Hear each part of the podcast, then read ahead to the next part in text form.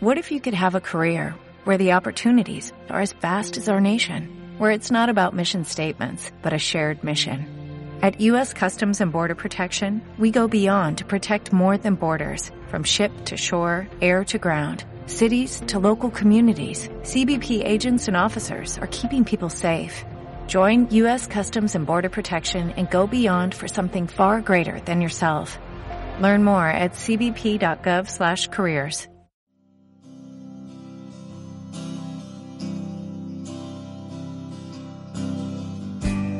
Siempre quise contar y oír a mi ciudad, pero no sabía quién ni cómo. Pensé escribirla, pero ¿quién me lee? Pensé en registrarla en video, pero ¿y los equipos? La quería escuchar y reconocer sus sonidos. En Teusa Radio pude experimentar y aprendí la nueva forma de hacer radio. Teusa Radio, la emisora de la otra juventud.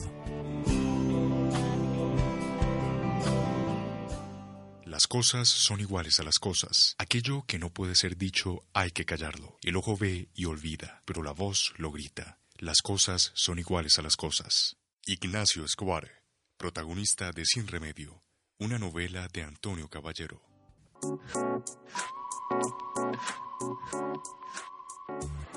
Bienvenidos a Libros a la Radio y este seriado, Narraciones de Bogotá. Un espacio desarrollado conjuntamente con la Biblioteca Pública Virgilio Barco y Teusa Radio. Acá le daremos cabida a las letras que han recorrido las calles de nuestra ciudad.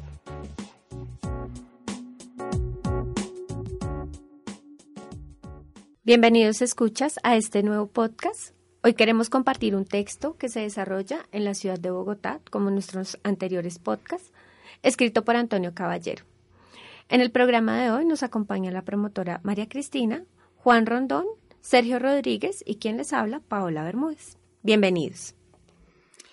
Hola. Mm, bueno, voy a hablar un poco sobre la biografía de, de Antonio Caballero. Em, él fue columnista en algunos de los más influyentes periódicos y revistas del país. Este escritor nació en esta ciudad, en Bogotá, en 1945 y fue hijo del reconocido escritor Eduardo Caballero Calderón. Mm, durante la década de los 50, a raíz del cierre del diario El Tiempo, donde trabajaba su padre, mm, fue a vivir a España y más adelante eh, pues afortunadamente gozó de una educación privilegiada en el gimnasio moderno, em, donde pues se recibe como bachiller eh, y trabaja, escribe en el periódico estudiantil El Aguilucho.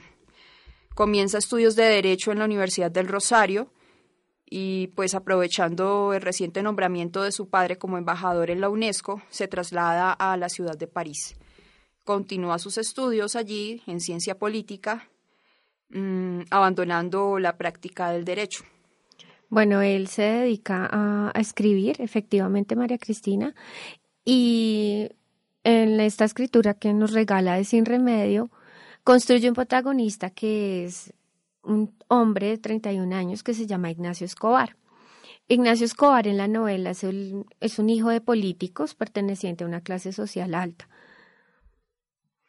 Eh, bueno, sí, se podría decir también que Escobar, como, como lo llaman sus amigos, eh, es un tipo que durante la trama de la novela mmm, eh, muestra eh, este drama existencial que un hombre como él, de, dentro de, digámoslo así, la burguesía de esa época, soporta un deseo profundo de ser un poeta. Sí, él, desea ser un poeta, pero está muy lejos de, de, llegar a ser un gran escritor, pues este personaje. Y en uno de los apartados de, del texto, Escobar, nuestro protagonista, que es un hombre ególatra y erotómano, después de sentirse sofocado por, por la presencia de Jena, que es una mujer que se mete en su vida, que concibe el amor como una posesión, a quien él utiliza, porque él utiliza a todas las mujeres que tiene a su alrededor las usa para que o para que le provean económicamente, como lo hace con su mamá, o para que le sirvan, para que lo atiendan, para que él sea su centro, pero él en ningún momento da nada, no logra ninguna conexión con ninguna mujer. Se deja con su, con su novia oficial, Jena se mete a la vida de él, pero ella genera un desespero en él porque ella es supremamente posesiva. Esto lo lleva a reconocer en los espacios de la ciudad lo que le suscita en la existencia, todo lo que le inquieta, y pues queremos dejarlos con un apartado de, de la novela. Toda acción equivocada se debe a un error del intelecto, leyó Escobar.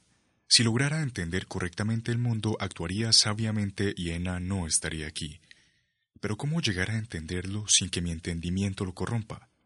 Afuera espera el mundo, todavía inmaculado, nuevo, sin nombrar. Ena no es Ena todavía. ¿Qué es aquello? ¿Esas moles en punta coronadas de un fleco de eucaliptos? Son los cerros, de izquierda a derecha, de norte a sur, la Molla, Piedra Ballena, el Loro, Monserrate, con el milagroso santuario de nuestro Señor del mismo nombre, y el boquerón por donde sopla el viento de los páramos de Cruz Verde y la Viga, y después Guadalupe, también con su santuario, pero este de Nuestra Señora y menos milagroso. Esos altos edificios de cristal y ladrillo que se ven más arriba de la cota 600 son edificios fantasmas y prohibidos severamente por las reglamentaciones catastrales, defendidos por celadores privados con armas de escopeta. Y esas barriadas escalonadas de casuchas al sur, también prohibidas y perseguidas duramente por el acueducto y la policía, son barriadas fantasmas.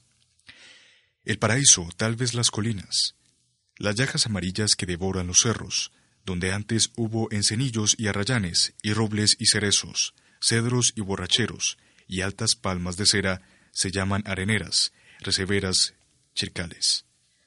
También está prohibida su existencia. Y abajo, esto es un parque, fondas mezquinas, palmeras esmirriadas y tristes en el frío sabanero, negras de gasolina. Son palmas bobas, o quizás falsas palmas de la Nueva Zelanda o a lo mejor papayos. Los pinos polvorientos son pinos candelabros, posiblemente traídos del Tirol. Y esos de tronco rojo, de cortezas llegadas, de ramas de plata rumorosa, son traídos de Australia.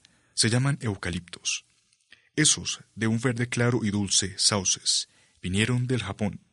La gentecita sucia y triste que se afana debajo recibe el nombre anglosajón de hippies, pero es gente de aquí, Venden artesanías rudimentarias, pequeñas porquerías de cuero y lata, alambritos trenzados, cuadritos de colores, cinturones de crin. Esos otros al pie de los semáforos son los que venden cartones de Malboro. Llevan el nombre galicado de gamines. Algunos venden también piñas y en ocasiones aguacates, que es ese fruto verdinegro que está palpando con tres dedos la señora que va en el Ronald 4, el carro colombiano. Y esas motocicletas son Hondas, Yamahas, Kawasaki's. Los que las montan son llamados asesinos de la moto y suelen ir armados con metralletas Uzi, una marca israelí. Quisiera acotar sobre este fragmento que, nos acaban de leer, em, cómo se plantea la ciudad y cómo en ella el escritor eh, pone a andar a, a su personaje, a Escobar, esta especie de alter ego, ¿sí? Em, y a recorrer los diferentes, los diferentes escenarios, no solamente de una ciudad, de una construcción, sino de una ciudad interna. Sí, es la ciudad que, que lo habita él. Es como la, el interior del, del escritor, del poeta que quiere ser Escobar, eh, en el que encuentra un montón de mezclas eh, de cosas que de pronto no, no alcanza a entender totalmente. Y vemos aquí que el bagaje cultural que tiene Ignacio Escobar pues es muy amplio, ¿no? Él diferencia muy bien el tipo de, la, naturaleza que lo rodea, la gente que está, y es déspota en su, en su lenguaje, ¿no? Es, es insulso, ¿no? reconoce que tiene muy, muy clara su posición social. Y me parece también importante ver que pese a toda la cultura que él tiene, no se ha podido desarrollar como escritor. Por eso mismo fracasa, porque no tiene la disciplina, porque divaga, porque pese a que revisa su interior y tiene una capacidad intelectual amplia, olvida que se necesita de una disciplina para poder lograr escritos de alta calidad. Pues lo que pasa es que Escobar es prácticamente la misma ciudad. Entonces, eh, en él, eh, pues él es un gran observador, ¿sí? Y, el escritor como tal, Caballero, es eh, debe ser así, un gran observador y describe por medio de este personaje em, las, la ciudad como tal, pero pero esa ciudad que es irresponsable, ¿sí? en el que existen un sinnúmero de personas que no se apropian de la ciudad, que solamente existen allí, pero que no tienen un propósito más que el de subsistir, em, es lo que conforma también esta ciudad y al propio poeta. Por eso es que él no se hace responsable de sí mismo, deposita su responsabilidad, su existencia en los demás, ¿sí? Y así es que viven muchas personas en la ciudad. Esa, esa es la, la, interacción que se da acá en la, en la ciudad. Definitivamente todos decimos, sí, yo la habito, vengo y trabajo, consigo estudio, pero nadie se apropia del espacio, nadie quiere sacar adelante los procesos que se dan en Bogotá. No pensamos en especie, pensamos en individuo. En individuo. Eh, pues yo quisiera hacer como una, una observación más y es mm, a partir de, de lo que varios estudian en la novela, que es este fracaso de la modernidad o, inacabamiento, porque pues se puede ver desde diferentes posturas. Em, está eh, Néstor García Canclini, que es mexicano, que es un sociólogo, y pues él, él plantea ciertas ideas frente a estos procesos de, modernidad, modernización, mm, y él es de los que tienen una postura positiva frente al asunto, como que no hemos acabado eh, no hemos llegado aún a la modernidad totalmente, estamos en ese Aunque Aunque decimos que estamos, somos posmodernos. Sí, claro. Pero realmente no hemos tenido un proceso de modernidad. Pues según él sí. Eh, según otras posturas, de pronto no, no latinoamericanas, eh, si ya estamos en una posmodernidad que significa el fracaso de la modernidad o que nunca llegamos a ella. Esta postura de, de García Canclini es más positiva, es como que estamos en ese proceso aún y por eso vemos tantos tantas mezclas y tantas cuestiones. Llevamos muchas décadas en la modernidad. Y pues sí, exacto. Llenando vacíos con lo que otros han construido. Exacto. Y pues eh, algo que, García Canclini en su libro Culturas híbridas, Estrategias para entrar y salir de la modernidad, nos dice es, él plantea una pregunta y dice, ¿cómo entender el encuentro de artesanías indígenas con catálogos de arte de vanguardia sobre la mesa del televisor? Es como cuando vemos la carpeta la carpetica de crochet tal y la carpeta tejida. y, y, en ella de pronto un, un eh, una artesanía o el florero de barro de una cultura indígena colombiana o bueno de cualquier otra región. Y pues a propósito de eso eh, en el fragmento que vimos anterior en donde se puede ver esa mezcla, esa hibridación de culturas, también en, en otro apartado de la novela, eh, encontramos que va recorriendo la ciudad y de pronto se encuentra con un letrero neón palpitante, como lo describe él, llamativo, como es el, desarrollo, el progreso, como lo suelen llamar algunos, eh, diciéndole music bar, comida y dancing. Entonces también está la mezcla lingüística, ¿no? Eh, los extranjerismos, las palabras en español. Con lo coloquial. Con lo coloquial o popular. Eh, y allí encuentra, él dice que de la puerta entreabierta brotaba una rendija de luz y de vapor, casi un calor de hogar. Entonces, en estas mezclas, en esta ciudad híbrida, mm, eh, en proceso de modernización, ¿sí? como lo ve García Canclini, mm. em, encuentra también, a pesar de todo ello, de lo extranjero, de las mezclas, su hogar. Yo creo que este es uno de los puntos más importantes de la novela, en la medida que, por ejemplo, en la revista Arcadia, como se ha registrado en varias oportunidades, la novela está pensada como en una suerte de clave, como lo diría García Márquez, que era como un retrato de esa sociedad de clase alta, frívola y fría bogotana, que desdeña de lo propio de lo colombiano, que asimismo creo que se ve en ese apartado que acabas de leer mucho, porque digamos, Caballero e Ignacio Escobar describe desde su condición y desde su posición de oligarca, el uno real, el otro ficticio, pero describen ese mismo desdén por lo colombiano que tiene esa clase alta y que está arriba en un, en un pedestal o en un halo de... en una burbuja más bien, mm. en la que no les pasa nada. Por, eso es que se habla en Tiago, le han preguntado muchas veces a Antonio Caballero que por qué no ha escrito más otro, otra novela de ficción, sino porque, sí, porque se dedicó atentamente a hacer periodismo y a hacer sus compilados de columnas. Y él plantea que no hay necesidad de escribir nada más porque todo sigue siendo igual, digamos. El libro, uno de los poemas, el poema que empieza a escribir Escobar en la novela y que es al final esa gran, ese gran poema épico para él y que, que conlleva el desenlace de la novela, empieza con un verso que, pues, como dice Felipe Restrepo en un artículo de Redes Arcadia, no es un gran verso ni el mejor verso del mundo, pero creo que reúne todo lo que es la novela y lo que, intención de Antonio Caballero y lo que quería Escobar. Lo que él quería plasmar. Que es, las cosas son iguales a las cosas. Hmm. Creo que ese verso es el que resume todo y puede dar como un, si queremos hacer una suerte de sumario o reseña muy corta de la novela, puede ser ese, las cosas son iguales a las cosas. Y después de 33 años de publicarse el libro, nada ha cambiado y esa sociedad alta sigue siendo frívola, hmm. desdeñosa y no le importa lo que pase en la ciudad, solo le importan sus casas gigantes con jardines gigantes, como escribe Caballero en la novela. Y también, bueno, más allá, eh, no sé qué tan arriesgado sea decir que, que la novela a mí personalmente me parece también una especie de arte poética, ¿sí? Porque él da muchas claves de cómo se escribe sin sin saber si exactamente es algo bueno o malo. El buen poema dice todos los poemas son malos, así que no importa, sí.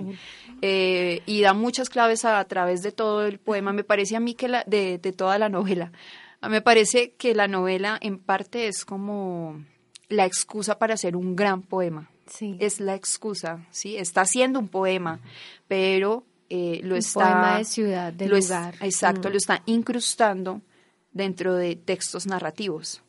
Por eso siento que de alguna manera Caballero y Canclini convergen en que no ha pasado nada.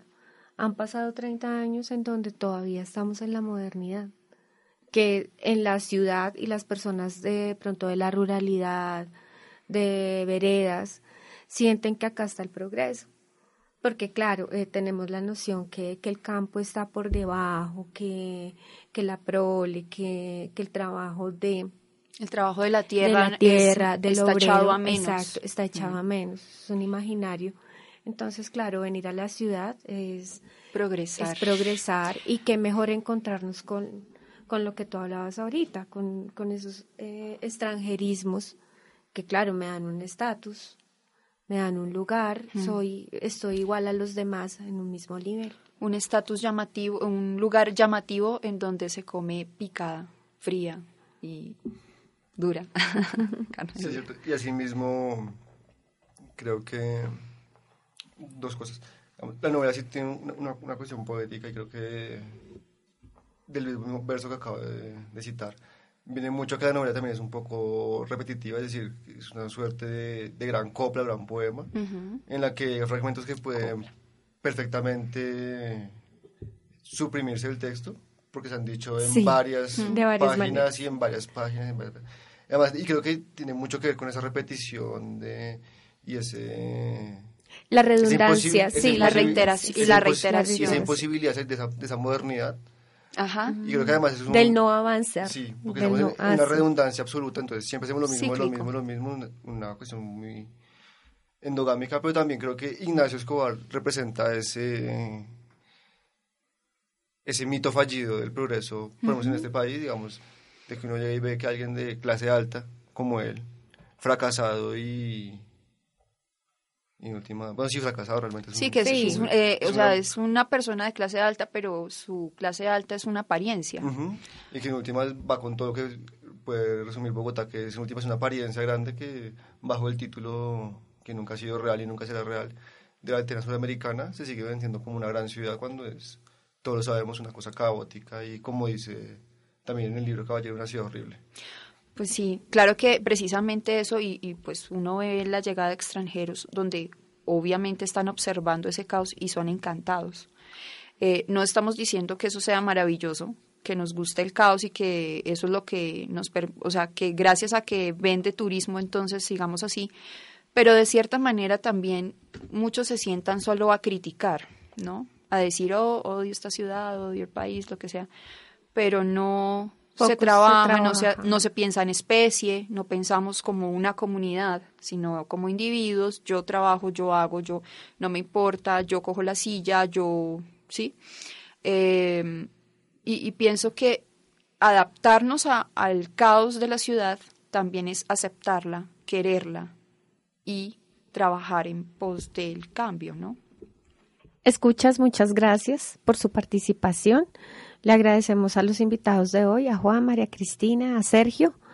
Los invitamos a que visiten la biblioteca pública. Allá encontrarán el texto de Caballero y un sinfín de literatura. También los invitamos a los talleres. Muchas gracias a Teusa Radio por este espacio y nos encontramos en el próximo podcast.